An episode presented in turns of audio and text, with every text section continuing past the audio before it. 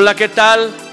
Bienvenidos a este podcast, a este nuevo episodio de Team Análisis Bíblicos, donde nuestro objetivo es transmitirles verdades de Dios para que escuchando y aprendiendo de la Biblia la apliquemos y la practiquemos. Hoy muy engalanados, aquí muy contentos, eh, con invitados de lujo y una sorpresa que Angélica había eh, prometido en el episodio anterior, porque tenemos al matrimonio Garza, Paco y Laura Garza. Bienvenidos. Gracias, gracias, gracias, Felipe. Bienvenidos. Gracias. Qué gusto. Angélica, que es innovadora, ¿verdad? Y Claro. Es la primera vez que en estos podcasts tenemos a una pareja o cuatro. Eh, nuestro productor nos había dicho que solo tres, pero aquí Angélica pues dice, no, donde caben tres, caben cuatro. Angélica, bienvenida. Gracias, gracias. con toda la innovación. Estamos viendo una serie que hemos denominado Altares Encendidos y usted puede revisar los podcasts anteriores, en especial este es el segundo podcast de esta serie, así que el anterior episodio lo puede revisar para estar en el contexto. Vamos a leer una porción del primer libro de los Reyes, capítulo 18, versos del 1 hasta el, hasta el no, del 20 al 29 y vamos a detenernos, son más versículos más adelante, pero vamos a ver si con estos versículos empezamos hoy y terminamos o, y podemos en el tercer episodio terminar el pasaje. Estamos viendo un ejemplo bíblico de por qué Dios en Levítico capítulo 6, verso 13 dice, el fuego arderá en el altar no se apagará permanentemente, no se apagará, no a dejar apagar el fuego. Si podemos comenzar con las señoras, si Angélica lee los primeros cinco versículos y Laurita los otros cinco, tú leerías, Angélica, del versículo... ah, eh, mm, no, del 20, del, del 20 al, al 24 y Laurita del 25 al 29. Ok. Entonces Acab convocó a todos los hijos de Israel y reunió a los profetas en el monte Carmelo. Y acercándose Elías a todo el pueblo dijo, ¿hasta cuándo claudicarán ustedes entre dos pensamientos? Si el Señor es Dios, síganle, si es Baal, pues vayan con él.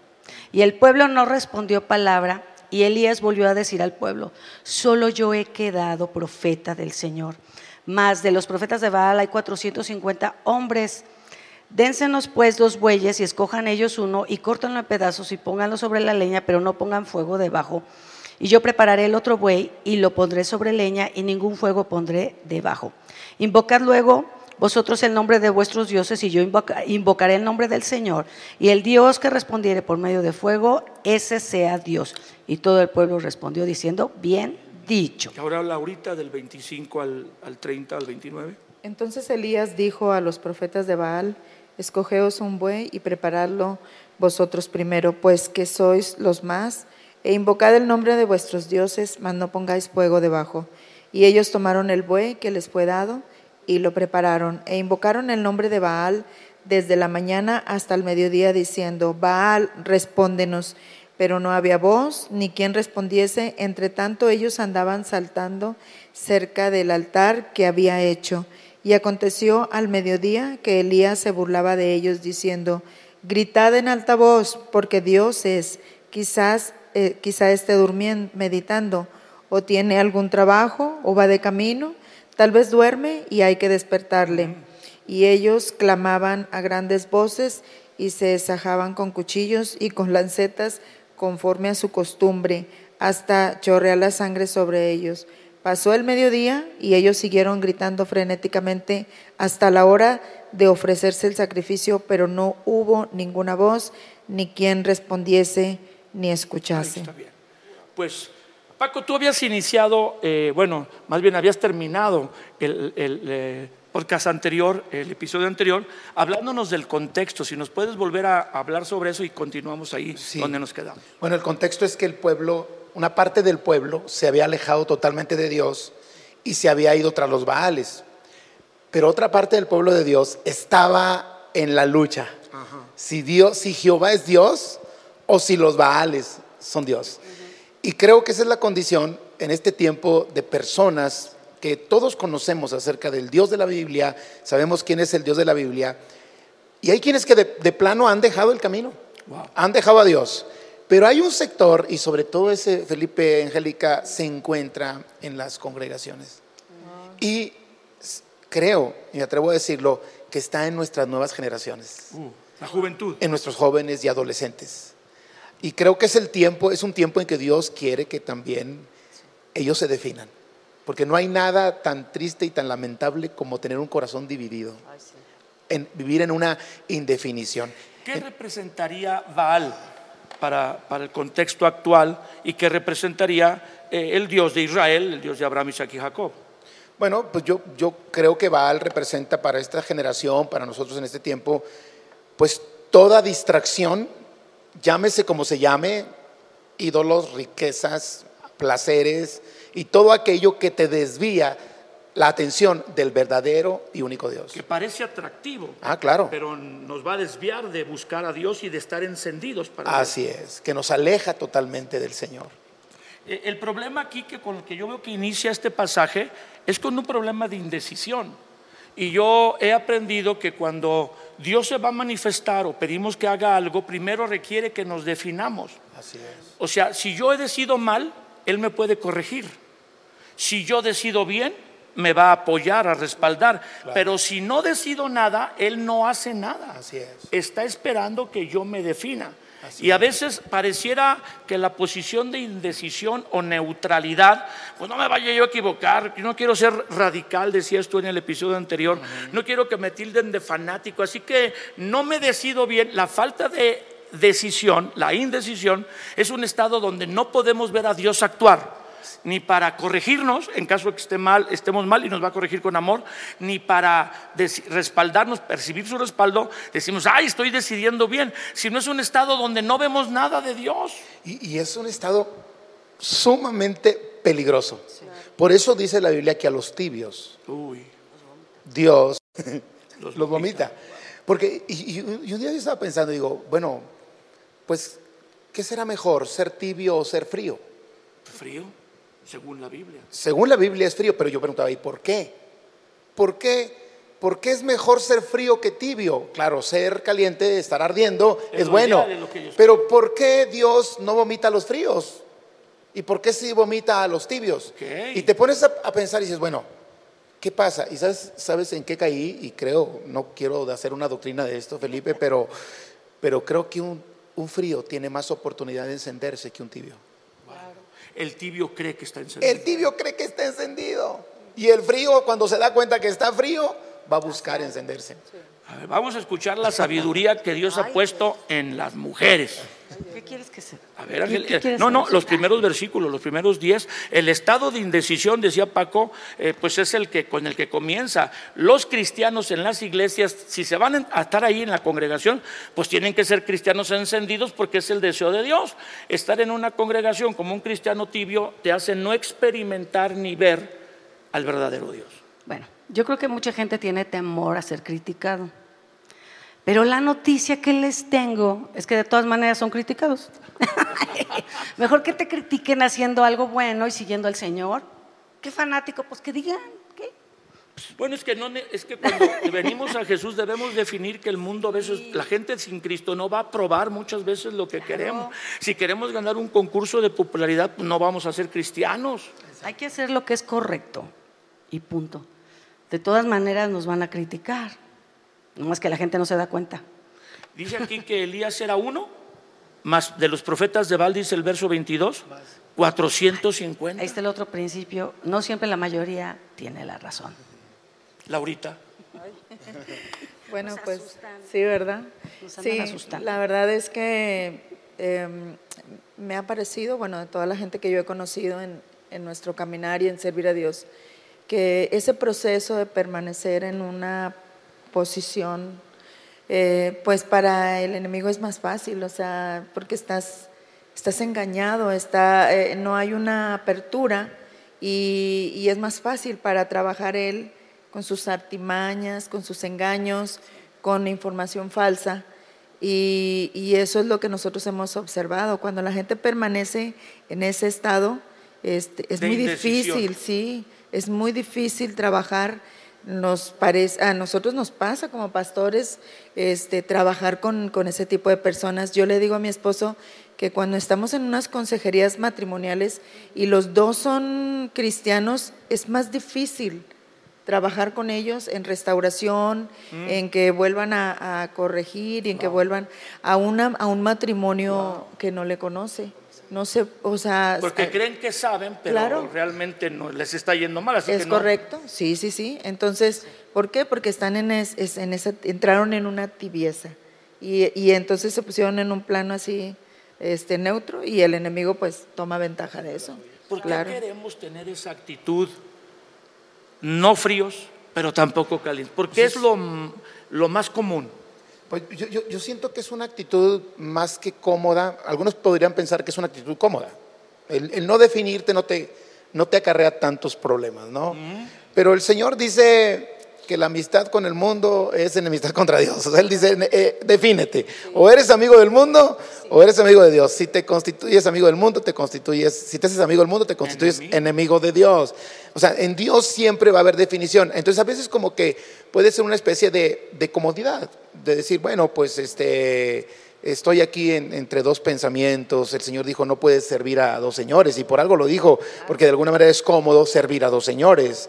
Este, esa es una, pos- Como una- dice el dicho mexicano, prender la velita a dos santos o más, a ver cuál te a ver- a hace ver cuál caso. funciona, sí. ¿Sabes qué pienso también? Que es la como mm, más bien el egoísmo de querer tener lo mejor del mundo y lo mejor de Dios. Sí, o sea, Uy, me la pachangueo es- bien padre acá, acabo luego me arrepiento y Dios me bendice. La O cosa sea, es que, oye, ¿qué mundo onda? será enemigo de lo de Dios. Así es. Claro, pero quieren disfrutar. Cuando Daniel y sus amigos fueron llevados a Babilonia, les dieron el mejor alimento del mundo, de la que, del que comía el rey en su mesa. Y él tuvo que decir con sus amigos, porque propuso en su corazón no contaminarse con lo mejor del mundo. Uno dice, ay, pues era una comida. No, era la mejor comida de la que No, y tenía comía. la excusa de decir, me están obligando, me están obligando. Y él dijo, mis convicciones no me permiten eso porque eso fue dedicado a dioses falsos y no puedo comer yo de eso. Así es. Y sabes que se ha perdido tanto en el, lo digo con mucho respeto, en el círculo cristiano, este tipo de posición definida. Una, si queremos llamarle radical, eh, una posición bien, muy bien definida. Y creo que esto lo está aprovechando el enemigo para, con- para de alguna manera confundir a nuestras generaciones y pues un autoengaño. Sí. Creo que la posición indefinida también puede ser el resultado de un engaño de Satanás. un A esa posición indefinida, tú le, le están llamando, Laurita y tú, eh, aplicando el, el término bíblico en Apocalipsis, que eres tibio. Tibieza. Cuando le dice Jesús a una de las iglesias, más bien te hubiera sido bien bueno ser frío o caliente, pero porque no te defines, estás entre que eras caliente pero no eres frío, te vomitaré de mi boca. Eso sería la actitud de indefinición, ¿verdad? Así y es. eso no es lo que agrada a Dios, porque la ley del fuego en Levítico 6 dice que el fuego nunca se apagará. Debe ser continuo. Debes mantenerte continuamente encendido. Bueno, y, y aquí vuelve a decir eh, lo que me llamaba la atención, que yo le tiré esa ese Expresión. expresión a Paco, pero se fue al contexto. El verso 23 dice, dénsenos dos bueyes, escojan ellos uno, córtenlo en pedazos, pongan sobre, pónganlos sobre leña, pero no pongan fuego debajo. Y luego lo repite más adelante en la siguiente porción, eh, más adelante dice, pero no pusieron ningún fuego debajo. Eh, ¿Qué es eso de no poner el fuego debajo? Yo, yo, yo lo que alcanzo a ver es, eh, hablando en, el- en términos espirituales, es renuncia a tu propio fuego para que sea el fuego de Dios el que te encienda. O sea, que a veces puede haber un fuego en el altar, pero no es de Dios. Así es. Es un fuego, un, o un fuego fabricado por nosotros mismos. Uy, qué peligro. Entonces, primero no te defines y luego pones un Y fuego que no es de Dios. Te quieres encender a tu manera. o sea, ok, ya me definí y me quiero encender, pero a mi manera. Quiero hacerlo de la manera en que yo creo que se deben las cosas. Y sabes, tenemos que encendernos a la manera de Dios. Uy, Tiene que ser, tenemos que asegurarnos el fuego de Dios. Jesús dijo en Lucas 11:35, asegúrate que la luz que hay en ti no sean tinieblas. Sí, es impresionante. Asegúrate que la luz que está tú en crees que es luz tú crees que es luz no vayan a ser tinieblas. Entonces, ¿qué es lo que sucede? Pues de alguna manera hay quienes quieren definir la forma en que Dios los debe de encender. a ver, explícanos. Sí, o sea, o sea, quiero ser encendido, pero yo defino cómo es que yo quiero ser encendido, O sea, le das órdenes a Dios. prácticamente. O sugerencias.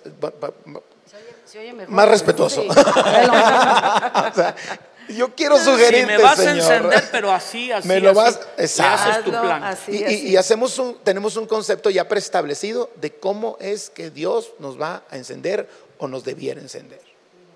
Esto es tremendo, porque uno ve a la gente animada y dice, ya, ya está bien, pero nos están diciendo que puede haber un fuego fabricado por los hombres. Por eso Elías dice, van a poner eh, la, la- la- la leña, el, el sacrificio y ningún fuego debajo. Y lo repite dos veces. Sí, yo creo que si lo repite dos veces es que tenemos que poner mucha atención.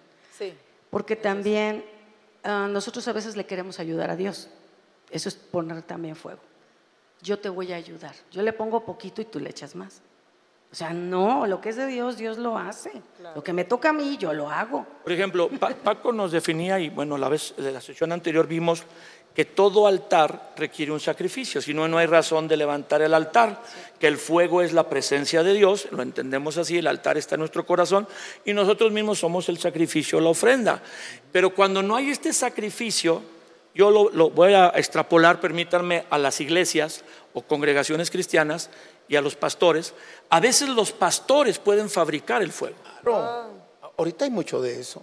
O sea, cuando un pastor que no, no está sacrificando, cuando su equipo de alabanza, su liderazgo, no está sacrificando su vida en Dios, eh, negándose a cosas eh, que parecieran normales, pero que ellos lo- no lo hacen por honrar a Dios, que los músicos viven en, apartados para Dios, en una posición de no dañarse con muchas cosas del mundo, eh, pareciera radical, pero está guardándose eso porque hay un sacrificio para que la presencia de Dios venga. No un sacrificio por el pecado, sino para honrar a Dios. Diría la. Biblia guardarse en santidad. Así es. Entonces, como yo no tengo esa unción, ni voy a tener la presencia de Dios, porque no estamos dando un sacrificio, pues la fabrico Se con luces, con pantallas, con un performance, con un equipo de lineal de 3 millones de dólares. Y pues, digo, yo estoy a favor de que esté la Ah, excelencia. no, no. Y so- esas son herramientas. Son herramientas que, que, ¿Por qué no las dos cosas? que están a nuestro alcance. Claro que podemos tener las dos cosas, porque al final de cuentas ese tipo de cosas son herramientas y, claro. y siempre las vamos Sí, a no ver quiere como decir herramientas. que no las hagamos, No. pero eso no es la presencia. Es que el problema es cuando pensamos que eso es lo que origina el fuego. Y eso no es lo que origina el fuego, eso es un, es un, es un medio, es una herramienta. Y tenemos que verla así nosotros como pastores, como líderes, ver estas cosas como, como una herramienta.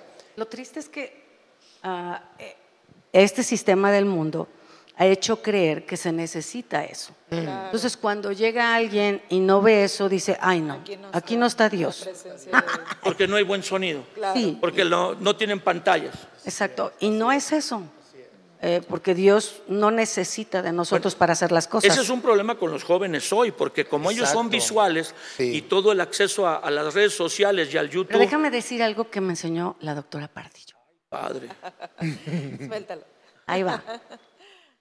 Yo estaba comentando porque pues yo, quiero esto y que quiero lo otro y, la doctora me dijo, no estamos en competencia con el mundo. No puedes competir con el mundo. Porque a veces uno sí dice, ¿por qué allá pueden tener eso y no sé? ¿Por qué yo no? Porque no estás en competencia. No se trata de tener exactamente lo que ellos tienen. Tenemos que demostrar que con lo que tenemos Dios puede hacer algo porque es Dios. Son las herramientas No que estoy en competencia. El mundo es lo único que tiene. Nosotros tenemos al Dios del fuego. a la presencia de Dios. Y realmente, realmente no podríamos nosotros ah, sacrificar el fuego que Dios envía por el fuego que nosotros fabricamos. Definitivamente creo que ese sería el mayor error que podríamos cometer. Pero, pero están las cuestiones técnicas, producción, pero también están ah, a veces el fuego que se podemos provocar a través de las emociones. A ver.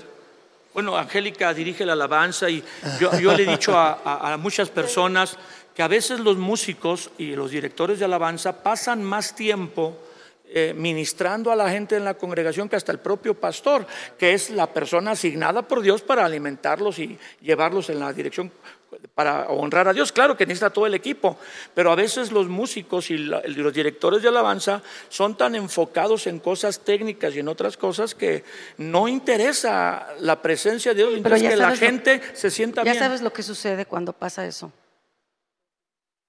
Se va la luz. Ah, en- en Y ni la planta sirve. Pues es que De nosotros repente- tenemos una planta eh, que entra en automático. Cuando la luz Cuando de la. Comisión Federal no surte, la planta entra y costó un dineral y la tenemos con un switch maestro. Pero yo digo, qué y bueno. falla. Y falla. Yo, yo- yo le doy gracias a Dios por eso, porque Dios se tiene que mover con una guitarra, con tu sola persona. No necesitamos, no necesitamos de otra cosa más que adorarle y Dios hace. Entonces, Pero Dios nos que- da o sea, lecciones. Angélica se refiere a que nosotros hemos pasado que aún con todos los elementos para que la modernidad funcione, la, la luz se ha ido de, de externa y la planta no funciona y dice Dios, me Ahí puedes adorar aunque no tengas todo eso. Claro, claro, Mejor, claro, hasta claro, claro. Me siento Ahora, como la iglesia primitiva. yo, yo- yo siento en este caso, entrando, tratando de entrar en un balance, eh, Ajá. ah, recordemos que en nuestras congregaciones no solamente viene gente cristiana. Y a veces para la gente que no conoce a Dios, pues puede ser, si tú quieres, la atracción. Sí. O sea, yo creo que aquí el problema no está en lo que tenemos, sino el por qué lo tenemos. En que nos engañemos, que esto fabrica el fuego. Esto, Que esto- porque está la tecnología funcionando está Dios. No, no, no, esto no fabrica el Se ve fuego. bonito. Y, y podríamos fabricar, ahora sí que fabricar el, el- a- a- el propio fuego. Poner fuego debajo y querer que el altar, el altar de Dios arda con nuestro propio fuego. Pues sí hubo fuego, pero no es de Dios. Pero no es de Dios, claro. tú hiciste tu intento, hiciste tu parte, pero realmente lo que sucedió en la manifestación puede haber, puedes haber alterado las emociones. Eh, De, de eso ibas a hablar y Angélica, yo le decía que también hablara porque están en- involucrados en esa ministerio. Tú eras director de alabanza. De alabanza, antes de- sí, ¿Cómo se, qué es eso de las emociones? Que tú dices que estamos fabricando un fuego para tocar las emociones. Mira, eh, yo, yo, yo creo que Dios nos, nos puso emociones. Claro. Y, y realmente las emociones, no podemos decir que las, em- todas las emociones son malas, o sea, hay emociones buenas. Pero tenemos que tener cuidado nosotros como ministros, como predicadores, como líderes de alabanza, de, de no manejar de alguna manera la situación para que la gente entre en un estado emocional. Nosotros necesitamos que la gente en un- entre en un estado del corazón, un estado en el espíritu. Entonces, tenemos que ser honestos que hay cosas que de alguna manera pueden generar emoción en las personas. Y no está mal, pero no son el fundamento. No es el No fundamento. queremos llegar ahí. No, no, no. Solamente. Yo siento que eso es ponerle tu propio Fuego. fuego. Va a ser un cimiento, un cimiento muy... A ver, Angélica, Frágil. ponme un ejemplo. Claro. No, pues poner la música que está de moda, los ritmos, o si no cantamos esta no se pone bueno Exacto. el ambiente. ¿Qué? Pues qué onda. Eso no es así. Sí, porque la gente adora porque se siente bien y la O adoración gusta no eso. tiene que ver con su condición, gusto. sino que es un- una expresión hacia Dios. Así es. Es la, expres- la expresión al Señor, más que el ritmo, más que la música. Tú, tú puedes emocionar con gritos, puedes emocionar pidiendo a la gente que haga ciertas cosas, eh, que, que tome ciertas actitudes o detalles de esos. Siendo honestos, de pronto encontramos en las redes sociales personas que generan emoción en la gente. Yo siento que eso es un, un peligro muy grande que tenemos que tener cuidado. Yo mismo de, de no, no provocar nosotros la gloria, la, la gloria que pensamos, que la gente piensa que es la gloria de Dios. Wow. Una especie de gloria que es ficticia, que no es la gloria de Dios que desciende. ¿Me explico? Sí. Y hay una línea muy delgada, muy delgadita entre algo que provoca a Dios o que podríamos provocar nosotros a través de, de emocionar a las Ahora lo personas. entiendo como un motivador. Ándale. Persona que en las empresas o en alguna fábrica aquí en León, Guanajuato, de donde viene aquí el, el podcast que estamos viendo de Team Análisis Bíblico, hay muchas fábricas de zapato y muchos empresarios del ramo zapatero contratan o meten a su personal administrativo gerencial a conferencias con un motivador que los anima mucho y les da algunas técnicas de ventas, que de cómo tratar a las personas, pero pues eso es meramente humano. Y no se puede aplicar que haya un motivador cristiano es, y que la palabra no llegue a lo profundo de las personas, las personas no tengan una cercanía espiritual con Dios, porque el cambio y la transformación en Dios, no en la religión, la religión te quiere cambiar de afuera hacia adentro, pero Dios nos cambia de adentro hacia, afuera. Totalmente. Si solo tocamos lo exterior y las emociones, pero no el, no el interior, el corazón, el espíritu de la persona, el cambio no es permanente, se emociona, dura 15 días y luego ya no. Exacto. Se le apaga el fuego, el fuego que nosotros fabricamos, porque el fuego, ese, ese fuego que nosotros pusimos no, no dura, ¿no? Y de pronto tenemos que la gente está desanimada porque no provoca cambio. El fuego de Dios va a provocar cambios, transformación. El fuego de Dios va a provocar fe. El fuego de Dios va, va a provocar una relación mayor con Él. Decir no al mal. Decir no al mal, un cambio radical. Va a provocar, va a provocar arrepentimiento. Arrepentimiento, verdadero y genuino arrepentimiento, donde hay dolor, dolor por haber fallado, dolor por haber pecado. Pues tenemos que analizar todos. Si a veces en nuestras iglesias solo hay emoción o nuestra relación con Dios o hay un cambio. Así es. Una transformación. es. Y, y- y quiero ser enfático, no, no, no estoy diciendo que no nos emocionemos, Dios nos hizo para emocionarnos. ¿Quién no se emociona cuando siente la presencia de Dios? Claro, es emocionante. Pero, pero no confundir la emoción que es producida por nosotros a la emoción que produce la presencia de Dios. Ahora, yo quería comentar cómo los, los adoradores de Baal eran tan llamativos, porque siempre lo de afuera es llamativo. Es cierto, Angélica. Eh, hacían mucho escándalo. Dice que ellos clamaban a grandes voces. Y aquí esto me impacta porque dice, y se sajaban con cuchillos y con lancetas, conforme a su costumbre, hasta chorrear la sangre sobre ellos. O sea, y Era un show, un Sí. salpicadero de sangre. o sea, a veces uno cree que por tanto escándalo va a suceder, pero algo que me impresiona es como la, la religiosidad o lo humano te lleva a sangrar cuando en Cristo o en Dios el que dio su sangre es- fue Él, no nosotros por Él, Él lo hizo por nosotros. En la religión, la religión te hace sangrar. La persona que quiere hacer las cosas en su fuerza, sangra, ¿sí? Pero cuando vienes a Dios, tienes que recibir la sangre de uno que la derramó a chorros por ti. Más bien Es todo sucede por reconocer la sangre de Jesús, no la nuestra. Todo aquí es de Él, por Él y para Él. Sí, pues, la sangre esa representa los esfuerzos humanos, ¿no? Y la de Te Cristo, duele todo, pero no así por eso va a Dios ser Dios. dándose por nosotros. Y dice que lo hicieron por muchas horas, es lo extraordinario. Bueno, no hemos llegado a la porción donde Elías ora, pero ellos lo hacen por horas, Por porque horas. dice que pasó el mediodía, dice, desde la mañana hasta el mediodía, Baal, respóndenos. Y nada. Nada. Y Elías luego se avienta una mini oración. Pero 20 mira, segundos, sí, 30 ah. segundos cuando mucho. Qué significativo, porque fue hasta la hora de ofrecer el sacrificio. Porque Elías, a la hora de ofrecer el sacrificio, o sea, no hay coincidencias en la Biblia. No. A la hora de ofrecer el sacrificio, Él lo hizo para Dios. En ese momento. Sí, qué emocionante. Laurita, Bueno, pues ahorita estaba pensando en la parte del de, del Ministerio de Alabanza. Somos muy pro de que las cosas se hagan bien, que la gente se prepare, eh, que ensayen, que hemos trabajado muy fuerte en la parte de los devocionales. Ellos no tocan, no cantan si no hay devocionales. Hemos sido tan estrictos ya un poco con eso y, y hemos logrado bastante avance. Este, y también que se den cuenta que, que ahí las cosas no suceden por ellos. wow. Perfectamente, si no llega uno, sí se va a oír medio raro, pero como quiera el pueblo, pues si está la presencia de Dios va a fluir.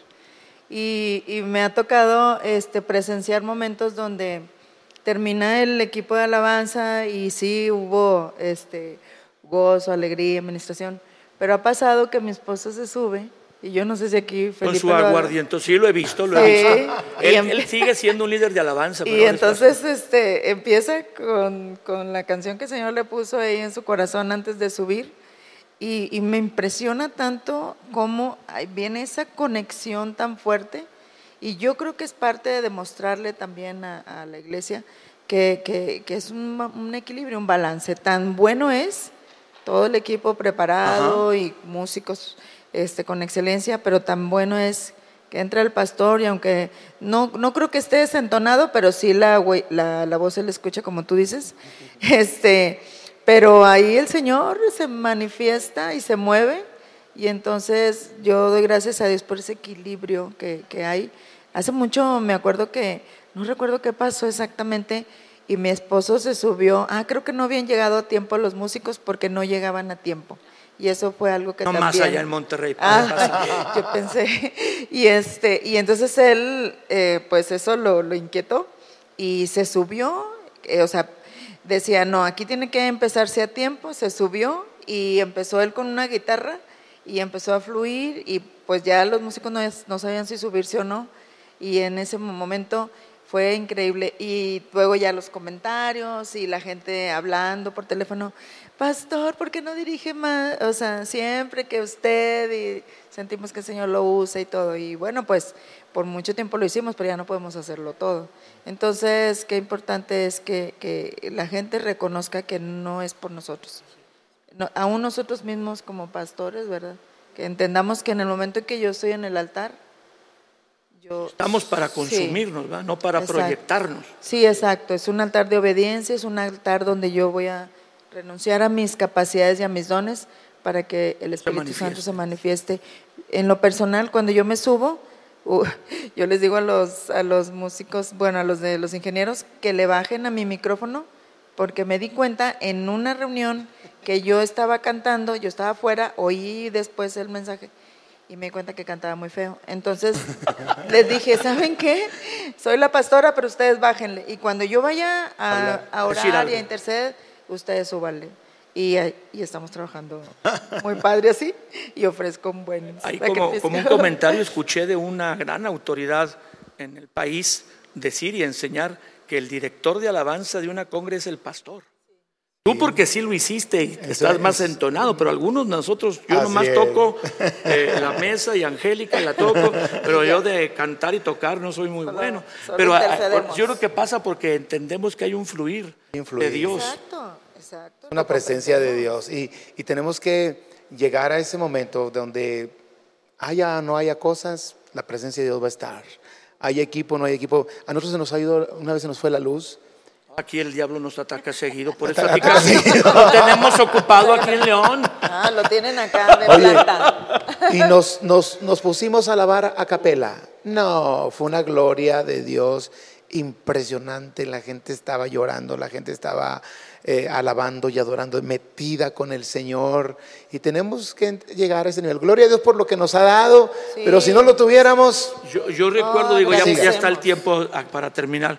Yo recuerdo cuando me entregué al Señor y no quiero hablar de nostalgia, no, pero yo iba a una casa donde había dos guitarras y un pandero. Sí, Pero era una presencia la que venía, todo mundo arrodillado, el lloradero. Digo, pues si no había ni sonido. Así es.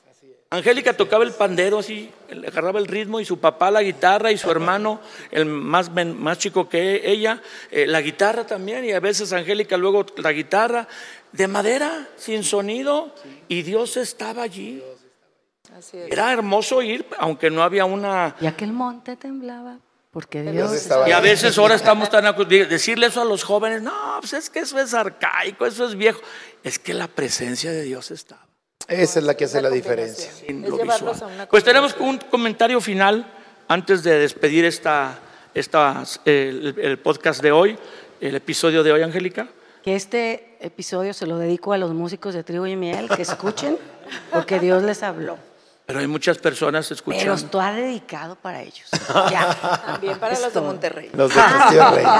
la última palabra. ¿Una palabra final? Pues que procuremos nosotros, que nos aseguremos de que el fuego que está ardiendo en nosotros sea el fuego que desciende del cielo.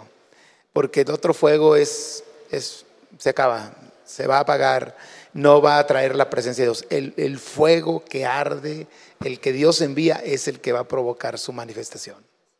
Bueno, pues yo creo que estamos en medio, justo en medio, digo, todo termina, no, no, siempre nuestros invitados han hecho un esfuerzo para estar hoy aquí con nosotros. Creo que podremos convencerlos ahorita de que se queden a uno más, pero le invitamos a que no pierda la oportunidad de compartir y conectarse. Y tal vez eh, cuando escuchaste uno y no te quedó claro todo, luego puedes escucharlo con más calma.